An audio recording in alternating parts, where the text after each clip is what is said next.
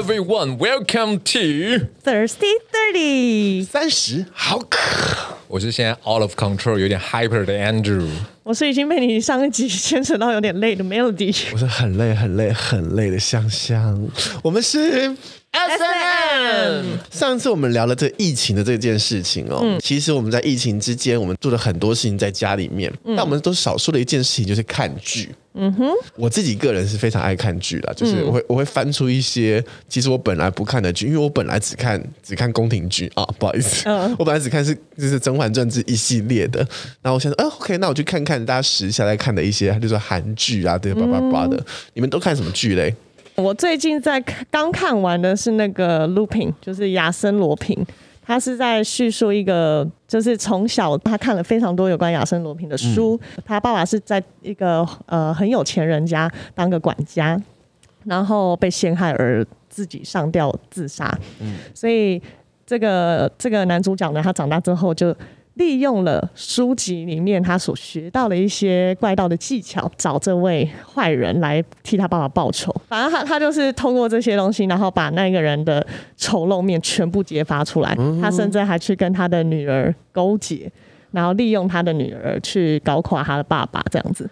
哦，嗯，所以是一个复仇故事，但是它是全剧是以亚森罗平这个这些小说作为出发点，然后去。你个人是喜欢看美剧的？我个人很爱看美剧，而且是各种不同类型的，我都蛮爱的。但你不会觉得说，在看美剧的过程中，他们的一些习惯的一些做法？嗯，会跟说亚洲人的做法会差很多吗？会有些差别，可能因为我从小就比较崇洋媚外一点哈。OK，对，所以我事情，所以我对西洋的这些文化我是还蛮 OK 的。我自己如果看美剧的话，我会我会看那种很奇幻的，嗯，很灵异的这种这种美剧，嗯嗯、或者他们的那种中古世纪的宫廷剧。哦，哎，回到中古世纪的宫廷剧，然后我们听听看 Andrew。你在你在疫情期间都看了哪些片子嘞？我最近是把早期的美国黑帮片拿出来看，《教父》啊，《刀面八星》啊，这都是 Goodfellas 啊，旧的再拿出来重看。最近就是重看这些。为什么你你那么喜欢黑道黑帮这？我不晓得，反正我就是一个喜欢不受控的世界的人嘛。虽然说我们不是说崇尚黑帮，只是说他那个自由自在的状态，我就会觉得哦，哦，你知道那种叛逆啊，那种自由自在啊那一种，我就觉得哦很好玩啊。例如说，像我最近重看了两遍《教父》嘛，《教父》里面最好看的就是当 Michael 从一个正义凛然的军人，然后回到了他这个黑帮世家的时候，他一步一步的堕落，然后变成了黑帮的掌权者的这个过程。简单来说，我蛮喜欢那种人性堕落面的啊，我特别喜欢这样。Andrew 答应我这辈子别太堕落了。没有啊，我没有堕落啊，我顶多我顶多我顶多可以被形容是放纵而已吧，我没有到堕落吧？没有，我觉得那是一个天生的个性吧，就是我比较叛逆一点的个性，所以我就很很喜欢这种很叛逆的东西。这种就是我完全不看的，因为我个人是偏好烧脑剧，你猜不到结局的，然后内容很复杂的这种。所以你们觉得有可能每个人看戏的内容，或者是喜欢看什么样的剧，嗯，能够反映出他的个性呢？是啊，完全。因为你可能就是喜欢烧脑的，嗯，就如果不烧脑，我会觉得它没内容，很骚。对，要么就是很骚的片，没营养到一个极致的。我来说说看，我疫情之中忽然间除了那些。中国的古装剧以外，我还看了哪些戏哦？嗯，我看了这个韩剧叫做《大发不动产》，嗯，好看吗？我选择它是因为它的故事的结构有一点点像之前另外一部韩剧叫做《驱魔面馆》，星月饭店有一个 hotel 都是鬼，就是啊，你说德鲁纳饭店啊，对对对对对，IU 的那一个，对对对对，跟吕正吕九珍的那个。这个大发不动产是它的故事结构是说，例如说很多很多房地产都被。鬼魂给困扰而卖不出去，嗯、那这个女老板呢就会去驱魔，驱魔完之后来把这个房子卖出去。这个驱魔的过程中很好玩，就是比如说我戳你，我我不是 我戳你，嗯、我刚吓到，好好好，你从哪里你戳吧，给你戳，你要坦然哦。好，他驱魔这一段的历程，打杀这段历程其实很简单，很快就过去了。嗯、但他有一个后遗症，他说每一个人变成冤魂怨鬼的时候，嗯、都是因为你对这个社会有这个世界有留恋，有不舍。有愤怒，有你未解的事情，所以你才遗留在这里。嗯，你会把你那些问题的故事转移到我的头脑里面去。哦，可能刚开始的时候，这个驱魔师呢，这个女老板呢，也会很正义的是说，我要去帮他伸冤呐、啊，我要去干嘛？我要去找回正义的一方。但她后来发现，因为她没有证据，因为他最后只能跟警察说这是鬼跟我说的。哦，他也没办法真正去，没有任何证据，所以他后来就淡然漠视了这一切，直到他遇到一个新的 partner，然后让他就是哎。好像这件事情好像可以重拾起来，然后让这这些正义发扬光大。但他这件事情并不是在纯粹在讲正义，嗯，我觉得他更多的一个气氛在讲告别，因为他的最后的这个大篇章是开头呢跟结尾都在说这个女生的妈妈好像是这个这个驱魔师杀死的，也是在驱魔的过程中被迫之下要杀了他妈妈，然后他一直以为他妈妈留在他身边是因为他杀了他妈妈，他妈妈有怨。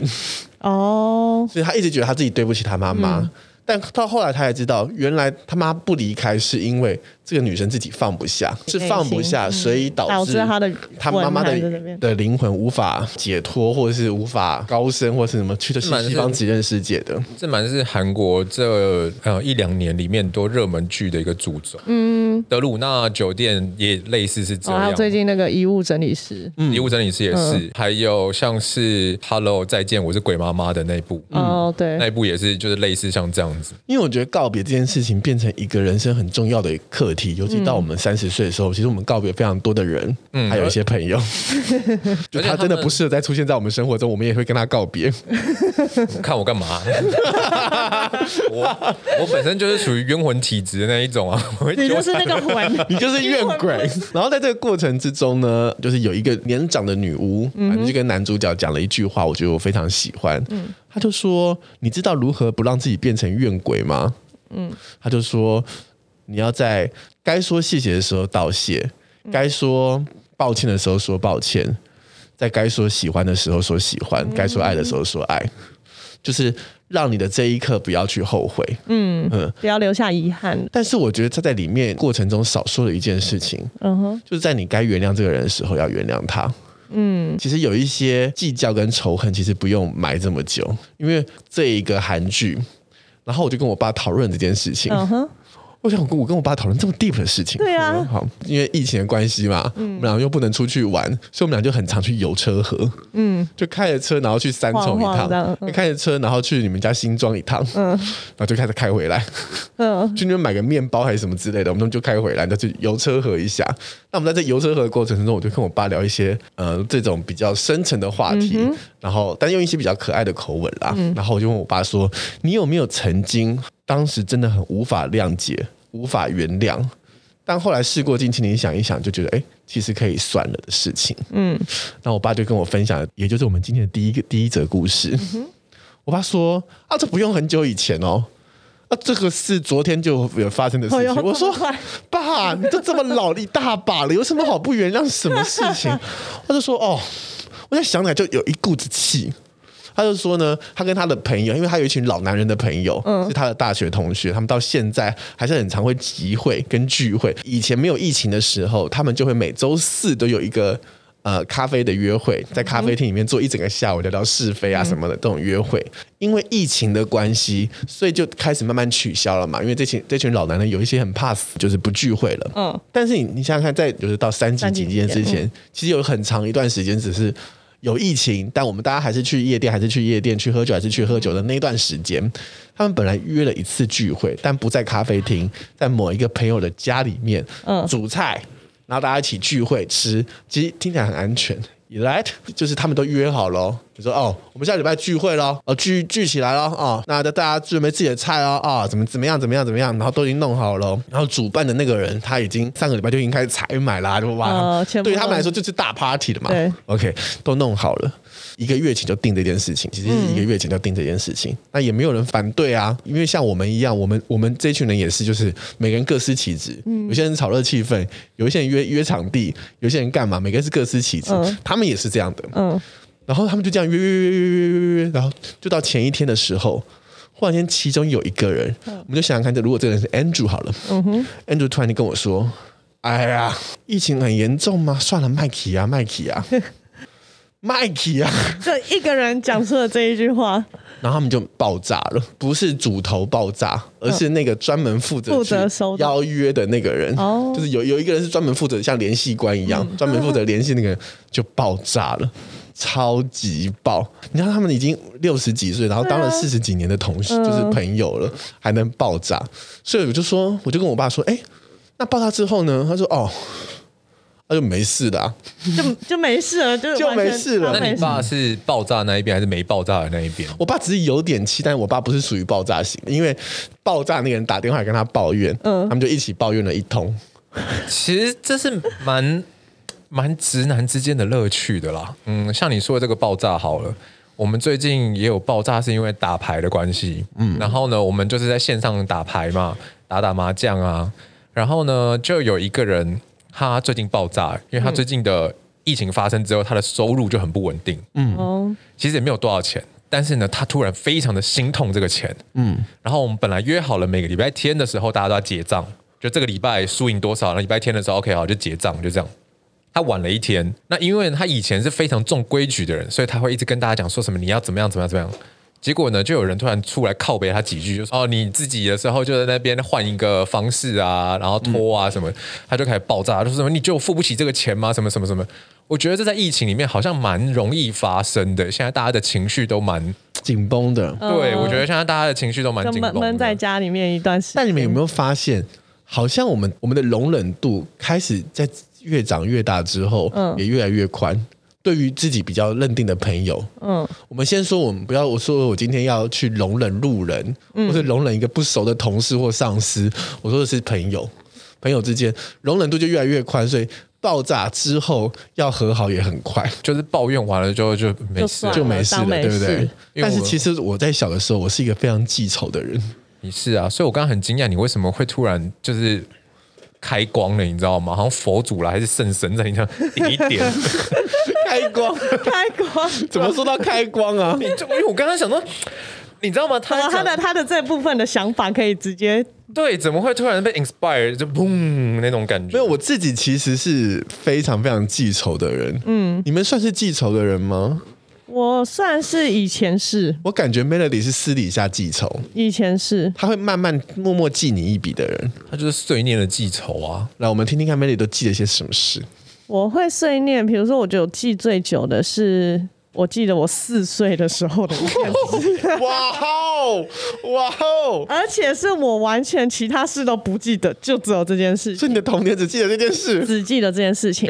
就是呢，我记得有一次，那个时候我因为我妈怀了我弟。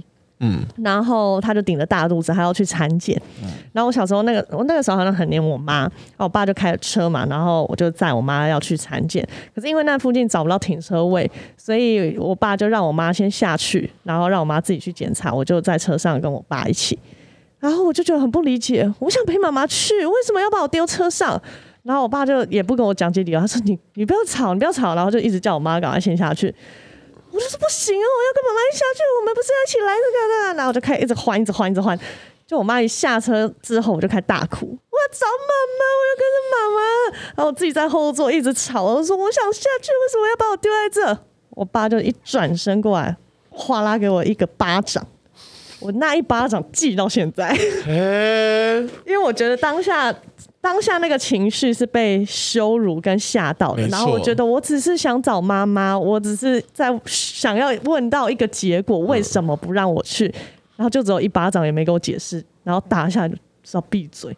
可是就记到现在。是啊，这这我觉得对啊。其实小孩子的时候都，我真的是对小孩子是很容易记这些事情，嗯。然后我全部其他没有记，我就只记得这这一段时期的那个画面。那你会很讨厌那个时候你的你爸吗？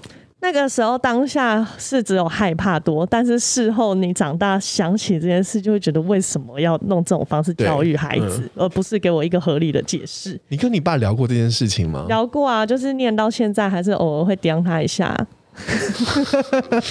我是就是刚刚 Andrew 讲的，我是属于碎念型的。所以他他有解释吗？也没有，就我们变一个玩笑话来讲，因为我也不是真正在生气，他对我做这件事情。嗯，好像事过今天之后，这件事情其实可以放下，但心里有一点疙瘩。对，就是觉得，哎，他居然还存在我的记忆里，可能就是你不能说裂痕，它永远都被磨平了。嗯，但是你也没有真的要去恨他做这件事情，或是讨厌他做这件事，嗯、就是会去把它变一个调侃的事情拿出来开玩笑来说。嗯、对，但我们两个是有讲出来的，然后我爸就会直接讲，就说啊，你就自己北方啊，太吵啊什么。你爸如果认真的跟你道歉的话，你应该也会有点小尴尬吧？嗯，对啊，我们家是不太不太会有错。对，他如果很认真跟你讲说，就是握着你的手，例如说你要出嫁的那一天，然后握着你的手，我跟你讲，我当初不该打你这巴掌，当初真的不应该打你这巴掌。我现在想到，我以后再也没有办法打你任何一巴掌，嗯、可能要被别的男人打巴掌或打屁股了，就已经不再是我能打的那个人了。我觉得很难过。那安主任，你有没有对小时候有这样的记忆呢？我也有像类似这样对打巴掌的一个状况。嗯。就是我妈在找那个电话簿，她叫我去拿，那我就去拿了。然后我也不晓得为什么那一天的时候我就无聊，我就跟他讲说我找不到，然后他就很紧张，他就走过来，因为你知道以前没有那种手机嘛，只有电话簿，所以他进来翻翻翻翻翻拿不到。然后呢，我就站在他后面，我说嘿嘿嘿，我就拿出来，嘿嘿嘿，在我这里了。我妈一个生气，啪就过来，嗯，就是我想说干莫名其妙，我只是想跟你玩而已，嗯，对。可是因为 maybe 可能就跟你爸那种那种。情绪来，当下可能很急，因为妈妈急着要去医院，然后或是你妈妈急着要打某一通电话，对，当下其实很着急。因为这件事情我也堵拦蛮久的，我堵拦到、嗯、那时候我小学嘛，maybe 可能小学三四年级左右。嗯，可是我因为我很认真的想过这件事情，就是说如果同样的事情发生在我身上的时候，我会不会跟我爸妈有一样的举动？嗯，然后当我想一想这件事情，我觉得嗯。我好像很有可能会做出相同的反应，我也很可能会打像我这样的小孩一巴掌的时候，好吧，算了。所以如果你妈如果就是可能，例如说事过境迁，然后有一天忽忽然间握着你的手说：“Andrew 啊，妈跟你道歉。”那时候真的不应该打你一巴掌。这件事情就牵扯到另外一个故事了，就是为什么我刚刚问他说，如果他很认真跟你道歉，你会你会不会很尴尬？嗯、你会不会觉得很很不知道该怎么办？嗯因为呢，我在奶奶那边长大嘛，所以呢，我小的时候常常会抱怨啊，什么有的没。可是大人会总觉得你听不懂，你不能明白那种婆媳问题什么的。嗯、毕竟一个小学二年级，你要跟他讲婆媳问题，他听得懂吗？有可能听得懂，因为那时候有花系列。啊，反正我没有看嘛。然后，OK，我那时候应该就蛮懂婆媳问题。对，我觉得你可能那时候就懂，只是那时候摇啊什么的。对对，只是那时候我的我可能不懂。所以呢，反正呢这件事情，我就从小一直鲁小到大。然后直到我大概国中左右吧，maybe 可能国二左右的时候，嗯、有一天我妈受不了了，然后她就走进来，嗯、然后呢，我就心想，看那个气氛就很不对，你知道吗？嗯、因为她把我的房间门关起来了。嗯，嗯，那时候我房间门了，然后她把门关起来之后呢，她就很认真的开始跟我讲，为什么那时候我被挑去我奶奶那边，然后什么什么这些东西来龙去脉。嗯、对，然后其实这个过程当中，OK，呃。你的呃理智上面可以接受，因为那时候已经国中了嘛，你其实能够听得懂这些这些人际关系的事情，你能够懂。嗯、但是你那个表情的控制上面呢，你还是在那种很叛逆期，那种也小，那种一一脸就是老子我还是很不爽了那一种。嗯，然后呢讲的话呢又很尖酸刻薄，就是说，那、啊、你觉得关我什么事情？嗯，那你不能够挑战他吗？你办不到吗？那、啊、你一定要听奶奶的话吗？那、啊、你还是把我丢在一边了？你最终做的选择还是这样啊？就算我长这么大，现在重新听这句话，我还是觉得干你娘西啊不！真的，你完全是想把他逼到绝境，人家都拉下脸来跟你。对，那时候我的个性真的，你要不要试今天跟你妈道个歉？我没有什么好道歉，因为呢，下一件事情来了，就是呢，他做出了我这辈子后来的时候呢，再也不会想要得罪他了，嗯、因为呢。他突然把他的衣服往上一掀，然后呢，就开始，因为他已经有点崩溃，你知道吗？衣服衣服往上一掀，你看这个疤，因为我是剖腹的嘛，嗯，你看这个疤，这疤谁给我的？然后什么什么，你知道吗？那时候我为了你，然后也是差点就是要死翘翘了，然后什么什么，因为他掀的比较高。所以呢，就是我隐约可以看得到那个半个胸罩，然后再加上那个肚皮，然后跟那疤痕，我就干我好尴尬哦，我好好好不知道该怎么办。可是他又很认真的跟你讲，你懂我意思吗？你你感觉到他是诚心的想要跟你解决这件事情。哦天哪，我这辈子再也不想遇到这件事情。那你的反当下反应，对啊，你当下反应是什么？你看到妈妈错愕啊，当然是错愕啊。你也没有想说是说啊，知道知道了啦，没有，那是后了，没有当下的时候我就叫他出去了。啊！妈妈都这样，你把妈妈赶出去。就是我等他宣泄完了之后呢，我就叫他出去了。我觉得你今天回去真的跟你妈妈好好道歉，不、啊、不然不然你这边跟你妈妈道个歉，然后把这期给他听。我错在什么地方？我靠！不是啊，我就是那就是一个叛逆期的一个反应而已啊，不就是这样吗？那有什么好怎么样的？我觉得好过分哦！都做到这样子了，也还好吧。其实我觉得那是一个，就是我刚刚问你嘛，你会不会尴尬嘛？因为像我在这个过程当中的时候，我还要写文情并茂的书，那个信啊，嗯、给他，就是、嗯、你知道吗？自己在自我疗伤的那个阶段什么的，嗯、所以我觉得他都会。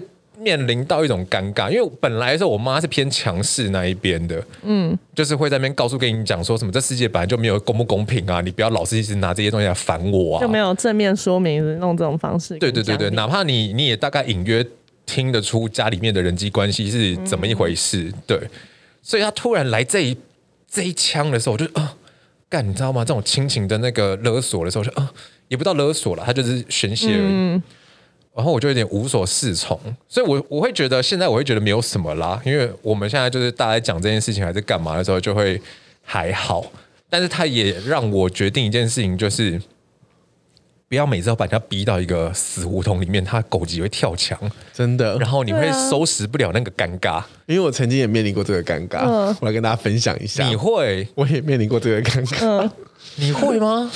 我小的时候一直很不谅解的一件事情，嗯、因为。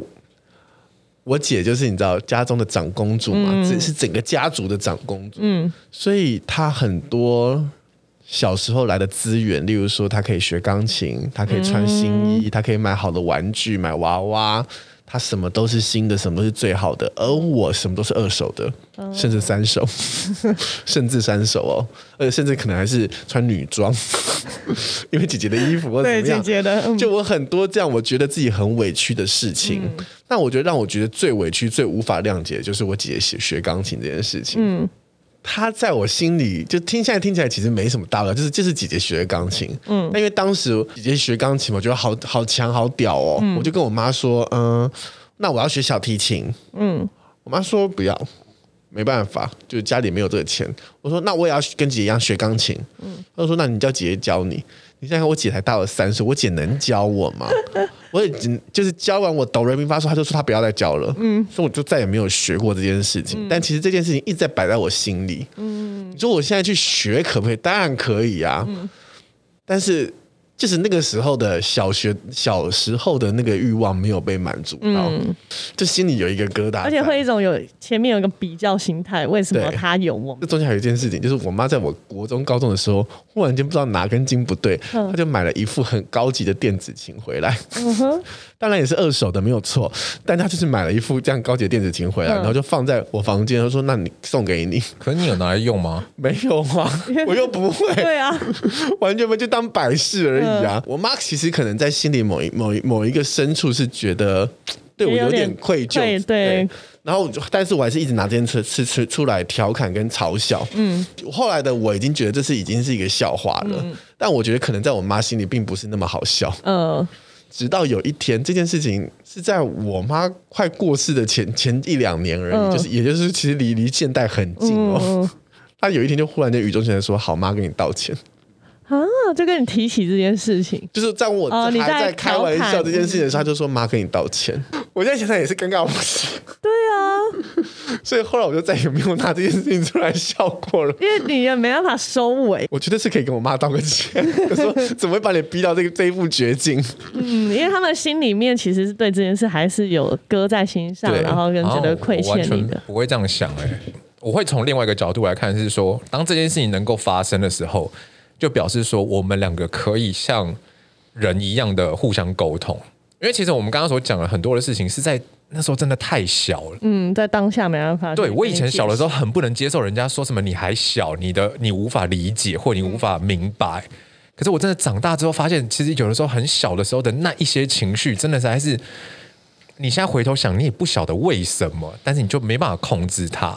我妈曾经为了我外婆的事情跟我道歉。因为反正我外婆很讨厌我嘛，嗯、就是我不在她那边长大嘛，我就跟她讲了，说我外婆在得癌症的时候，然后我去照顾她，她把我推开，呃，其实对我的心里面造成了某一个程度上的受伤。嗯，我会觉得为什么我的亲人要这样对我？嗯，了解。对，但是我跟着你的反应一样，因为对我来说，越是真的伤到我的状态的时候。我越是用开玩笑的方式在讲，嗯，所以呢，我妈我其实讲了很多年，嗯，就是说啊，外婆当初怎样啊，什么什么的啊，然后我就最后我都会讲到啊，算了，我也没差啦，什么什么的，嗯，但是其实我外婆过世的时候，我是哭最惨的那一个，嗯，为什么？你跟她又没什么情感？我觉得那就是天生的吧。就是我天生的那种家族家人的那个概念，嗯，Okay. uh. 所以我就觉得他是我很重要的人嘛。后来我也是长到蛮大的时候吧，可能高中还是怎么样嘛。有一次的时候，我又随口在讲这件事情，嗯，然后我妈就突然跟我讲说：“Andrew，那个我正式的替我妈跟你好好的说一声对不起。”干，我无法收拾，又是一个无法收拾的一个状态，你知道吗？我现在会觉得那是一个人跟人已经可以沟通的状态，你真的长大可以沟通。嗯我不会去觉得那么的不好意思，因为这件事情那时候足足纠结了我一个多礼拜。你说妈妈给你道歉了？对，我觉得我好像犯了什么天条，你知道吗？我怎么会逼到就是你知道吗？那种君君真真的不要把人逼到绝境。对啊，对，可是呢，你知道吗？就那种那种封建概念，君君臣臣，父父子子那一种，就觉得干我怎么会把我的母亲逼到要替他的母亲来跟我道歉？嗯，而且那个道歉是有一种陌生人那种那种感觉。嗯嗯，对。后来的时候，我很认真跟他聊这件事情。我说，其实我没有想要，就是把你搞成这样，就要你来跟我有一个道歉，或是正式的这种。对，虽然说我长那么大，我到现在偶尔的时候，前阵子还为了另外一件事情，把我妈逼到一个绝境。但是，但是呢，我真的很认真跟他讨论过这件事情。我妈都说没有，其实你想太多了。对我来说，那也是我的一个释怀，我也在放过我自己。所以，其实我妈跟我道歉的时候，我并不觉得她觉得我可以沟通。哼。我觉得其实多半只是希望这件事情能够画下句点，跟这件事情一起告别掉。嗯嗯，就是大家不要再为这件事情纠结在里面。嗯，就是其实我们当我们在讲这些事情的时候，他们心里也是有一点感觉的。对，就是他们也也是会难过，也是会不舍。嗯，但他们已经做了，或是已经无法挽回了，就事情就是这样子了。所以他道歉，他并不是想要跟你沟通，他只是要 ending，他也需要放过他自己啊。嗯、但有一些事情，他是就像我跟 Andrew 的的想法一样，有一些事情他是对我们来说，他不不需要 ending，或是不需要放过。他对我们来说，他已经是。已经是过往云烟了，嗯、甚至有一些事情会让我觉得，我觉得我到底要不要生气，或是我到底觉得觉得自己有没有委屈？嗯、你们有没有经历过这种事情？就是你心里是有点气的，但是你觉得自己气起来好像不是很合理。我大概就是在。气我爸的事情吧，就是你爸真的是都给笑，对，你真的是你爸前世情人呢？是哎，就是他，他就是平常会那边说，你爸是你前世克星哎，克星哎，他他会跟你讲一些平常就是说，哎呀，宝贝啊，你是我小三呐，我有这个女人这样子啊，然后讲一些这种白目的话，这边自以为可以撩你，就算了吧，因为他就讲一讲，然后但是又时不时来惹你一下。然后我每次在那个情绪当下，都会真的被他激到，是气到就觉得靠，我怎么这种爸爸？就是很想他一拳蒙下去，可是不行，他是我爸。例如，他就会动动可能过来的，哎呀，哦，今天有收薪水袋，不错哎，赚很多，阿、啊、怎么都不拿点钱来给爸爸多花一花？我想说，我有在工作，所以我有钱呐。啊，你没工作，当然没钱了。那你来跟我要这个钱是？没有，我跟你说，Melody 的状态，他是单纯的厌恶他爸的这种所谓的撩人情。可以这把年纪不要再讲这些不正经的东西嘛？就你可以有个，因为你让我会向往有一个。呃，可能就是很 很有威严的爸爸，然后很有责任、成熟稳重的爸爸。对，成熟稳。可是他就一直嗯，很很难看到这一面。你知道为什么吗？因为有一次的时候，我们去他家，然后呃，好像是谁的婚礼完了之后，然后去他家那边。嗯、他爸那时候也没有干嘛，他爸只是拿出了蝶豆花，因为他爸那阵很爱喝蝶豆花，嗯、啊，我没看过蝶豆花，嗯，我也很捧场，我说哇，这是什么东西？然后什么的，他爸刚拿出来，妹就是这样。哦，又来！你知道，他爸其实没有干什么事情，你知道吗？他爸只是准备要分享说：“哎、欸，我最近这个蝶豆花很了不起哦，准备开始可能要小碰轰一下，嗯、或者小吹嘘一下。可因为他知道他接下来要干嘛，哦，他直接开始用啊。哦”你只是单纯的，就是看他那个那那那个那个吹嘘的状态的时候，你看他不顺眼而已。嗯、其实也没有什么。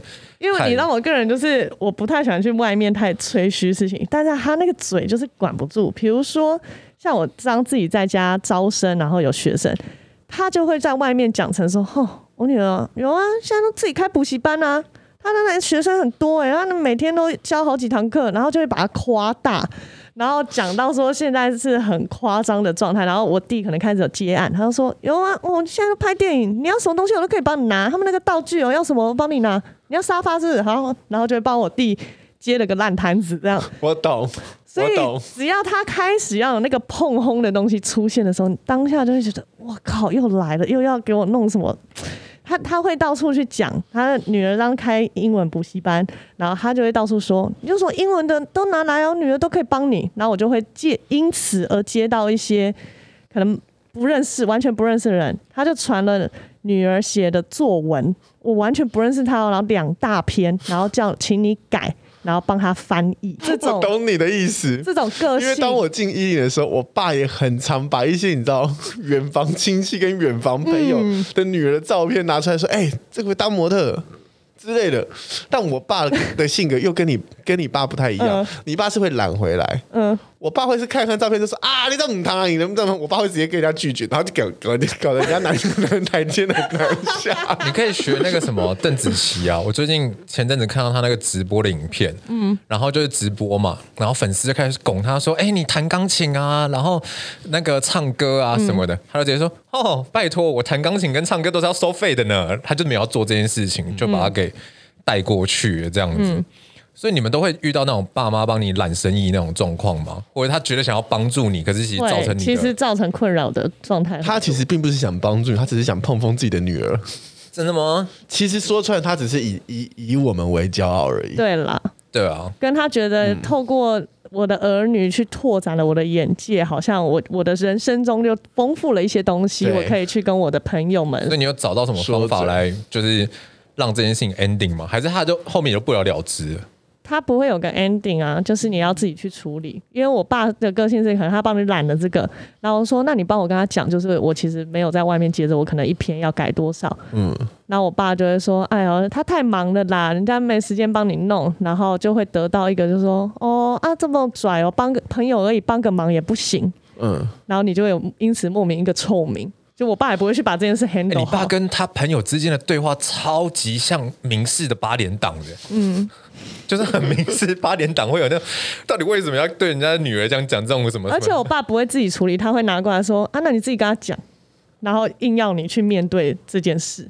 好，因为我我也遇过这个问题，然后我后来想到一个什么方式来解决。嗯、因为那时候我不是去上海工作嘛，然后大家对于你去上海工作，感觉就等于你赚很多钱。哦、那我这不是等于我刚开始去的时候真的很辛苦，嗯、尤其在我很辛苦的那段日子，然后有一次我过年回来，嗯、然后就有一个人叫做四姑丈，这种亲戚真的是。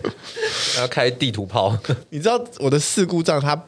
啊，他本身就是也是很会赚钱，然后就是就是环境很好的一个一个姑丈，然后但是他们他其实很少到家里面来，或是很少跟我们有活动。嗯，那因为他自己本身也那边也是大家族，所以他那边就已经够忙了。然后加上他又是什么什么老师啊，然后有有一些什么很麻烦的事情，所以他很少出现在我们的家族活动里面。忽然有一次过年，他出现了。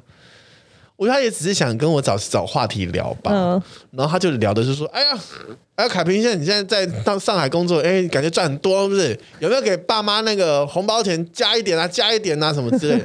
就用一种你知道这种口吻，嗯。但其实那时候我赚的很差，我那时候真的没有什么钱，嗯。我就觉得心理压力他妈超大，这件事情我就在心里面咀嚼。我其实一方面，因为我们都是很。要强的性格，嗯，我也希望给我爸妈多一点、啊。当然，我们希望做到这样。对，我也我也希望能够光宗耀祖啊，嗯、光耀门楣啊。但那时候的我就没办法嘛。后来你越赚越多，这件这种话话术就越来越多。尤其你在上海待越久，大家会越来越多这件这件事情。嗯、我就跟我爸对口径喽。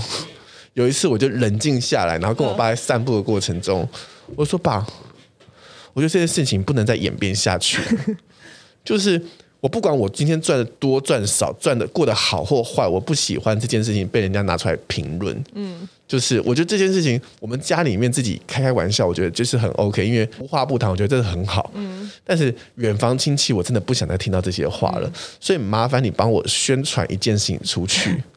我儿子在外面欠了一屁股债，我以为是你要叫你爸去跟人家讲说，你儿子有八亿吗？你家有八亿吗？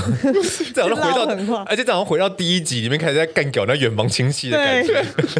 就是我的做法是，我不炫耀，就是我要让大家觉得我很可怜，然后每一次都是每一次回台湾都是因为在上海钱不够了，这样他们就会闭嘴。闭嘴，并且避而不谈。他说：“哎呀，就搞不好谈了之后，儿子还出来跑出来借钱，这吓不吓人呐、啊？”好像是哎、欸，这种我，我用了一个。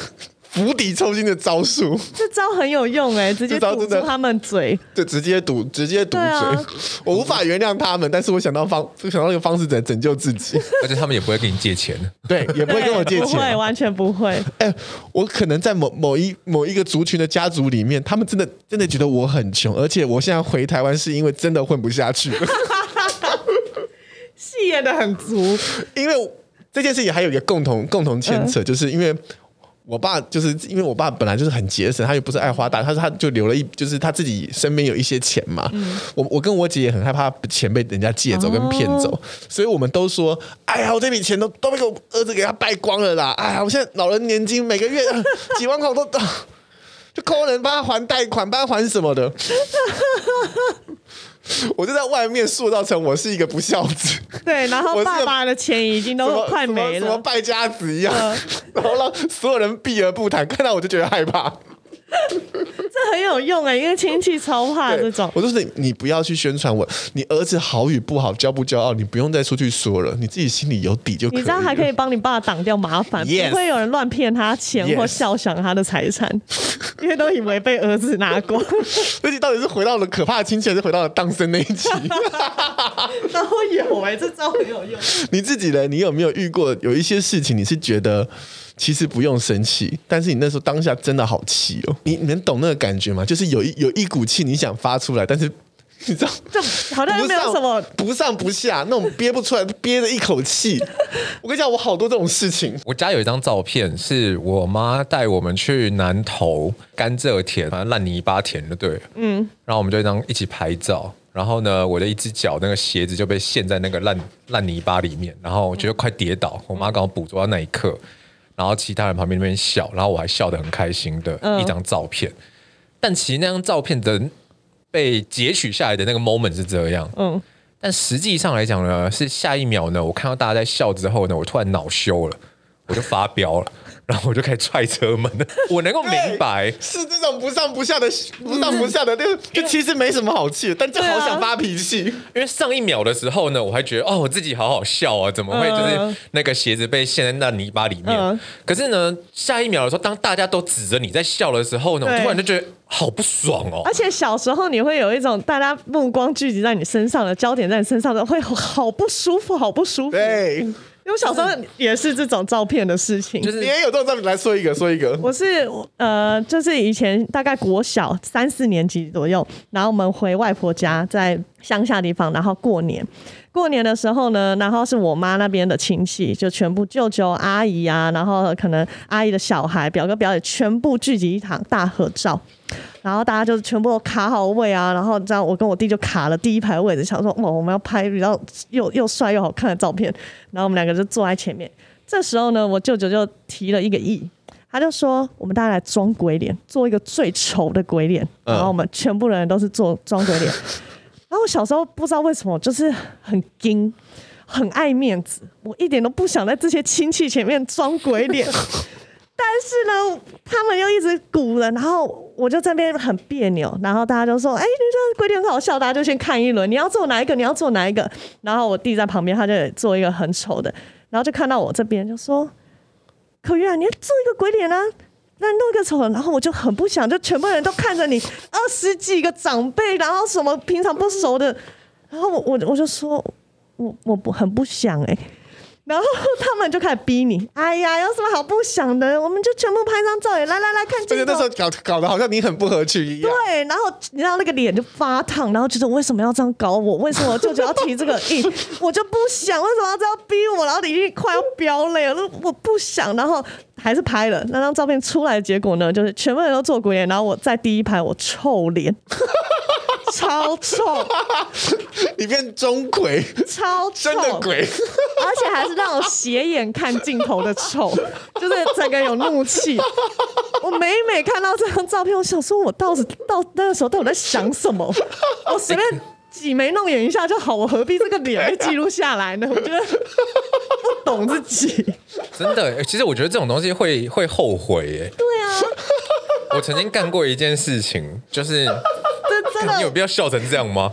很，因为你当下的气是真的气到我，我真的好懂哦。因为你你知道脸会发红哦，然后你会开始手脚有点微微想颤抖，然后很想哭，很委屈。为什么要把我逼在这个绝境？逼到绝境！我不想这样做，你们为什么大家都这样逼我，还要目光在我身上？又是一个不要把人逼到绝境的路的故故事。因为你突然这样一讲，我就突然想到了两个故事，一个是。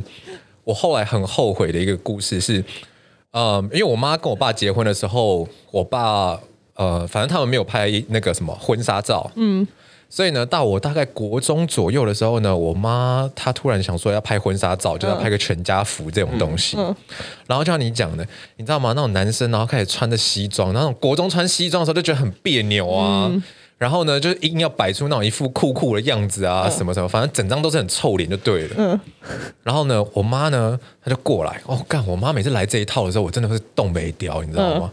她就过来，然后呢，就很就想直接抓着我，然后呢，用那种非常好像很很 deep 的那种情绪，你知道吗？然后那个开始又来，对，然后就说：“Andrew，我跟你说，我这辈子就只是想要拍一张好看的婚纱，全家福。”我只是想要一个好看的全家，压力好大。然后你知道吗？他眼眶那种、那种、那种，你妈有时候蛮可怕。干，你知道那种泛泪，你知道吗？你妈琼瑶看很多。对，我突然觉得干靠背，因为那时候你只是那种，就是硬要摆一个酷酷，然后不笑而已。他说：“你笑一下，我只求你笑一下。”干，我靠！我快扛不住，然后干傻小？然后我家那边就有那张照片，就是我那笑的超级假。就是那种好像硬硬有一个鬼两个鬼魂在你旁边把那个那个那个嘴巴拉起拉开那一种，我的干您老嘞。哦！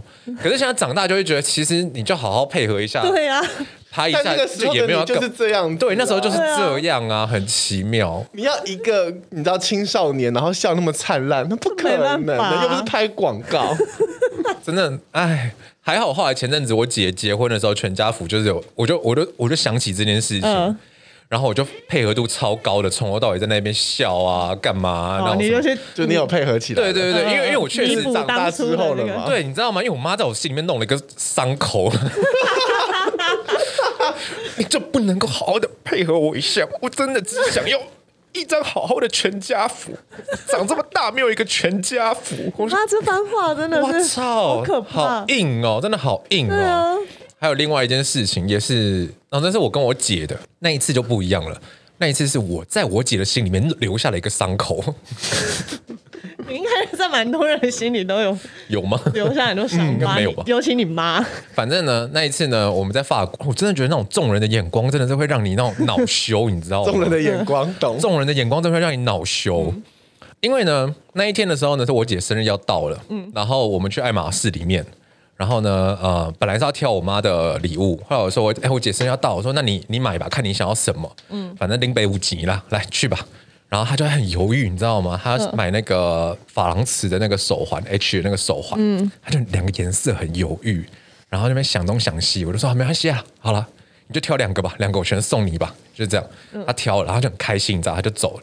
那就剩我跟那个店员在讲话，我英文又不好，所以呢，他就一直问我说。发票是什么？recipe 是不是？发票、uh, recipe。对，他就问我说：“你要不要 recipe？”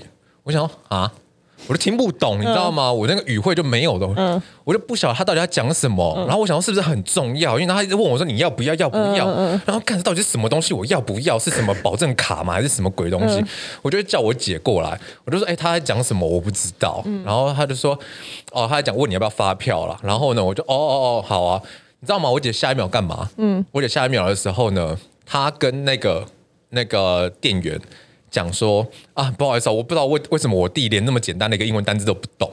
干他妈的！我跟你讲，这种东西很奇怪，你知道吗？前面 recipe 你听不懂，他讲这句话，他讲这句话的时候，他妈的我完全听得懂，他还刚从公他小，我的整个恼羞，你知道吗？因为呢，那个店员就看着我，嗯，就是一副就是，哎，不是这个人买单吗？他要送你东西吗？嗯，然后为什么？这个女孩子她要来跟我讲这个东西，因为他们也分不清你是兄妹还是什么东西，情侣或者对，分不出来。然后就一脸这样看着我，就是你还要帮她买单吗？就是那种那种脸，你知道吗？好尴尬。干我整个火超大的。然后我虽然还是帮她买单的，但是我出去之后我就完全不想跟她讲话。然后我姐刚好在路上的时候就碰我了我一下，在干嘛？就类似说，哎，Andrew，他要跟我讲什么？我直接当下就直接甩开他，爆炸，爆炸了，爆炸了。我真的是还是爆炸的时候，我都不晓得我在讲些什么。我就开始牵牵连了一大串，你知道吗？然后从我们到那边之后，然后发生了不满，对对对对对对对对对，那鸡毛蒜皮，我现在也想不起来的事情。其实我只想表达说，你干，你为什么他妈的在别人面前给自己的弟弟那么丢脸的那种，就是那种不给自己台阶下？对对对对对对，他妈老子我还帮你买单，他妈的五万多块干。而且你你你算是蛮不错，你没有还是买单，你没有当他说干不买了，对啊。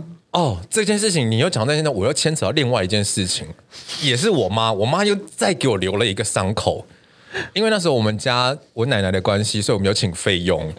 然后那一天呢，我忘记干了什么事情，所以呢，好像呢，我妈就是要我去做什么东西，然后我就一直在跟她唱反调，一直不给她台阶下。那时候有费用，还有她朋友，我妈呢又把我拉到旁边去，然后就说：“Andrew，我告诉你。”你不能够这样跟我讲话，我的朋友还有他那个费用都在这边，你现在是个是什么意思？然后就开始眼睛又开始要流泪，你知道？你真你们好可怜，他要被逼到什么地步？干我才可怜吧？他拿这种你知道吗？女人的眼泪那种那种当下，你会觉得哇干我怎么真的？但你为什么要把你妈逼到那个程度呢？你以为你妈真的很想用这种这种可怜兮兮方式跟你讲话吗？你自己都爱面子，不想在别人面前出糗。我就不知道为什么咩，我不晓得。反正我从小的时候都常常让人家没有台阶下。不给台阶的人，我不知道，我就是一个学习有障碍的人没，我天生就是要遇到一事，我才有办法长大没。没错，这几件事都告诉我们，有一些有一些情绪，真的是不知道是我该道歉还是你该道歉。嗯，这种情绪，因为我也遇过这件事情。嗯，我国中，尤其国小、国中的时候，不是成绩很差吗？嗯，尤其我妈以前一直以为我会去读私立高职。嗯，我没有说高职不好，只是当时我的成绩可能就是非常非常后段班。嗯然后有一次，我跟我妈就是出去散步的时候，我妈除了跟我讲说啊，因为姐姐读了东山呐、啊，然后我们家没那么多钱呐、啊，所以你一定要好好考，然后至少考拼个公立公立高职出来，然后也不要辍学什么的，叭叭叭就讲一大堆。但我妈其实前面还讲了一句话，这句话让我记忆犹新，记到这一刻，然后我都不知道到底我该如何去排解。我妈跟我说：“海平啊。”你能不能这一辈子让妈妈骄傲一次？长这么重哦，天哪！哇，反正你懂吗？就是这件事情，落下这句话都，你不知道自己，就是我现在想起来，其实我心里还是有一点疙瘩在。对啊，会觉得我是让你多不骄傲、多丢脸的一个孩子啊。嗯、但的确，我小时候的确是蛮丢脸的，很多丢脸的行径。嗯，但是你也不用这样讲，对，不用落下这么重的话吧。啊嗯哦，你们是这样解读这件事情吗？不然你是怎么解读？我们听听看有有什么。我如果听到这个的话，我会觉得就是哦，原来那个光宗耀祖这件事情只有我办得到。你真的是一个很离奇的孩子。对啊，我听到我会蛮开心的，我会觉得哦，原来就是这种重要的任务就是只有我能够解决。OK。来吧，哦，这也这也是这种想法，所以我其实应该跟你换一个家庭。我不知道你妈能不能承受得了我。真的，你也你也走到 point 了，是不是？对，因为关键问题好像没有什么人能够承受得了我。我妈到最近这几年的时候，比较会对我就是讲出比较直接的话，嗯、然后、就是、开始会反击了，也不是反击耶。如果是反击，我可能会觉得心里比较好受，因为他讲的好像有点真心，所以我觉得 有一次我就类似跟他讲说什么哦，天哪，阿布啊，我觉得我这辈子再找不到像那个像你一样能够这么爱我的人啊，我只是想逗逗他，他就很认真跟我讲说，对啊，我也不晓得这辈子除了我以外还有谁受得了你。干，我觉得超难过的。他是真的觉得，就是好像这辈子不会有任何女人可以受得了我一样。因为我觉得有时候妈妈的责任就是要告诉孩子一些就是事实的真相。没关系，我没有想要加深这件事情。反正人生中有时候。有时候家人可能会给给你一些激将法吧，对对我来说，这些激将法还蛮重要的。他他的确导正了我一些人生中的一些方向，嗯，但其实也导致我心里有一些些就是小疙瘩在。嗯，好的，因为其实太多太多的人需要跟我们道歉了。所以我们必须 把这件事情留到下一集继续 继续把它完整结束。没想到我会做这个结尾吧？想听我们更多道歉的故事呢？下礼拜我们继续再见，拜拜，拜。